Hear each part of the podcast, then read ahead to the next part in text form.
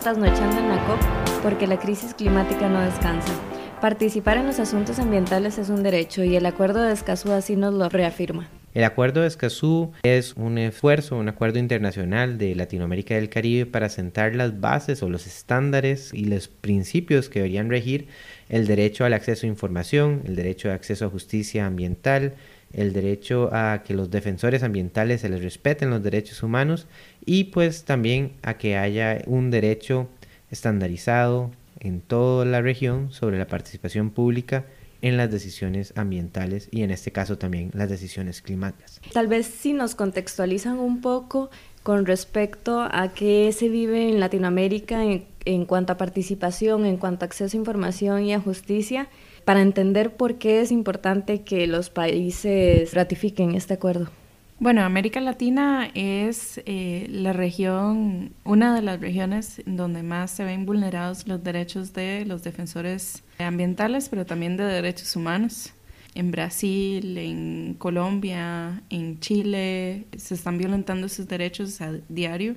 y es importante tener mecanismos eh, para justamente proteger estos defensores que su trabajo es muy importante, pues velan por los derechos de muchas personas cuyos eh, derechos se ven vulnerados por actividades extractivas, por compañías. También es importante la participación. La participación es un derecho humano y es importante que nosotros también tengamos voz en lo que está pasando en, en las políticas y en las acciones que se toman porque nos impactan a nuestras vidas a diario. Bueno, como menciona Helen, el contexto latinoamericano en cuanto a los derechos de acceso, los que, que son estos derechos que protege el Acuerdo de Escazú, pues es, es, serio porque es una de las regiones donde más se asesinan a defensores de derechos humanos o defensores ambientales.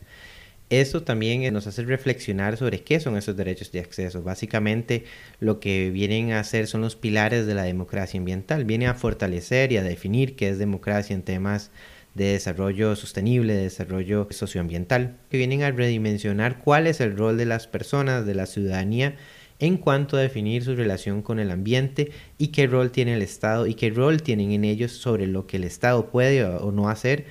y es considerar su opinión, definir el futuro, definir lo que es el desarrollo a nivel nacional. Y eso lastimosamente en muchas de nuestras sociedades no solo es mal visto por los burócratas dentro de los aparatos estatales, sino que no son comprendidos realmente dentro de los procesos de consulta o de participación que vivimos o hemos vivido en, sobre cualquier proyecto y el acceso a la información para poder hacer esa participación informada o poderse quejar sobre violaciones de, derechos eh, ambientales, pues lo ven, no, no necesariamente eso es accesible y en muchos casos, al menos en el caso de la participación, no se ve como un derecho en sí mismo. O cuando tratamos de acceder a la justicia, pues es un tema que es lento, es ineficaz y que no es fácil de accesar, por ejemplo, para poblaciones vulnerables. Y eso nos lleva a que el, tratar de defender nuestros derechos, nuestro derecho al, territorio, como por ejemplo en el caso de quienes defienden derechos este, a la tierra como pueblos indígenas o campesinos, pues muchas veces terminen agredidos y pues lastimosamente asesinados, cosa que pasa desde Costa Rica, Guatemala y muchos otros países como menciona Helen. ¿Cómo es que la entrada en vigor de este acuerdo podría ayudar a mejorar esas condiciones? Bueno, tal vez si lo analizamos uno a uno. ¿Qué ocupamos para poder pedir justicia y para poder participar? Ocupamos información. El acuerdo de Escazú nos permite primero estar informados, que el Estado genere información, poderla pedir, que no nos cobre, que, que nos la entregue, que se la den a las personas vulnerables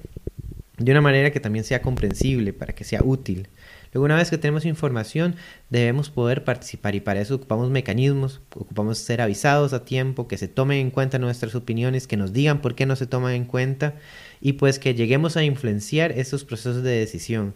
Y una vez que se hagan esos procesos de decisión, que pueden ser sobre permisos, sobre concesiones o sobre decisiones en cuanto a materia ambiental que nos afectan a nosotros, a nuestros derechos humanos y también afectan a la naturaleza y a las generaciones futuras, podamos llevarlos a la Corte si la normativa, los procesos o los mecanismos que establece la ley o que establece el acuerdo de Escazú no se dan. Y para eso ocupamos justicia en las instancias administrativas o judiciales. Y también se debe dar esa justicia en cuanto a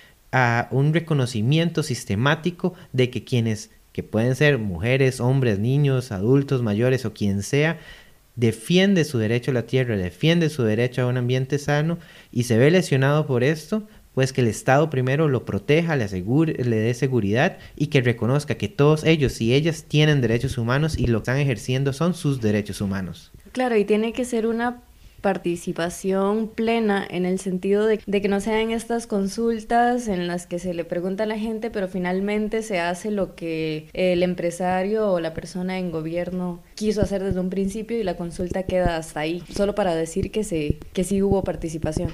Claro, debe ser una participación real en donde lo que dicen las personas que están siendo consultadas realmente se toma en cuenta y realmente se incorpore en las acciones que se toman. ¿Y qué falta para que el acuerdo de Escazú entre en vigor? Bueno, el acuerdo de Escazú ha sido tiene 21 firmantes, pero para que entre en fuerza ocupa cierto número de ratificaciones, que en algunos países como Costa Rica implica que se vuelve una ley nacional que lo ratifique la Asamblea Legislativa. Eso es diferente en cada país.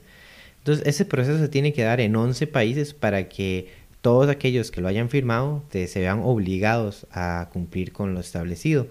Hay países como Costa Rica que están en gestión, hay otros países que ya lo han ratificado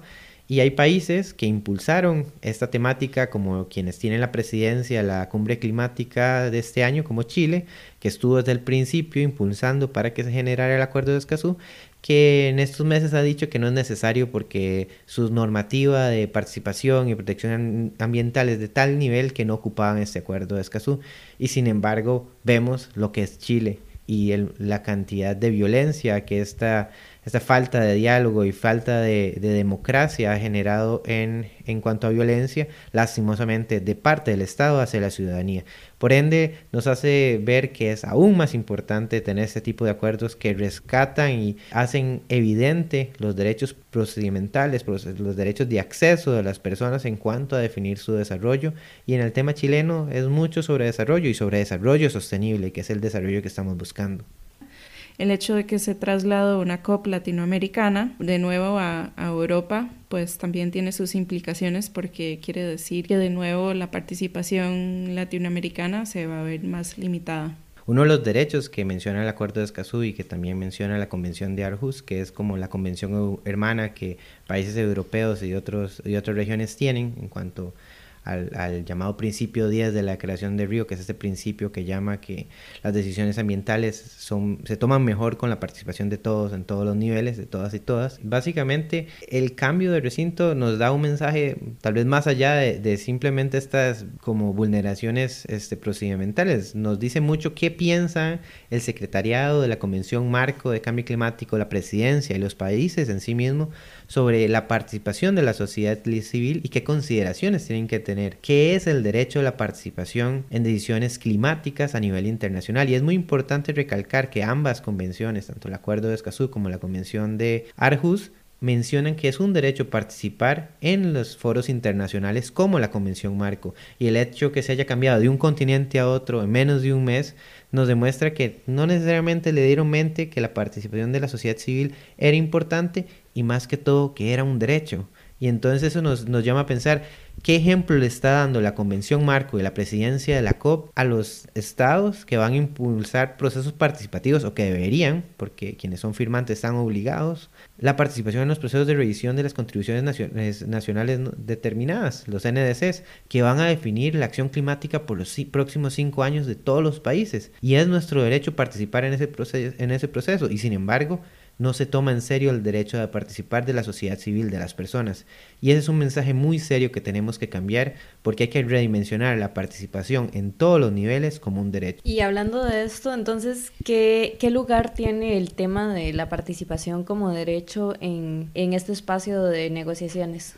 Bueno, en las negociaciones, como veníamos conversando, es necesario redimensionar la participación como un derecho. En, al menos en la cumbre climática se habla de que es un proceso dirigido por las partes, y lo cual puede ser cierto, porque no solo son los que negocian, sino también son los que deciden. Sin embargo, lo que también es cierto es que la acción climática sin las personas, sin todos los sectores de la sociedad, es una acción climática no existente e ineficaz. Entonces, en términos prácticos, la participación del público implica el éxito e implica la potencialización de la acción climática y en sí implica que pueda hacerse Entonces los estados cuando hablan, por ejemplo, ahora de que van a pasar a una etapa de implementación, de que ya negociaron, de que ya está la estructura, pues es aún más importante, es aún más legítimo y bueno, siempre ha sido un derecho humano la participación, pero ahora lo necesitan más que nunca para volver al Acuerdo de París, algo que sea real y no más una hoja con un montón de letras como es hasta este momento. Y además de que es un derecho humano, es impulsa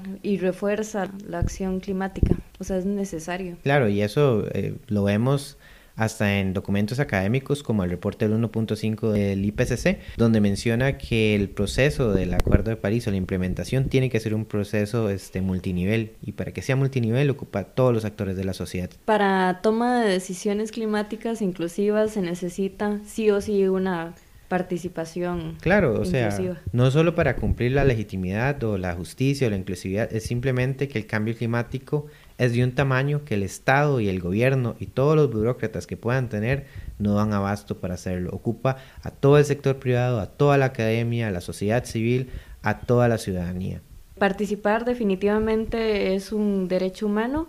y nosotros seguiremos aquí trasnochando en la COP porque la crisis climática no descansa. Los eh, esperamos en las siguientes transmisiones.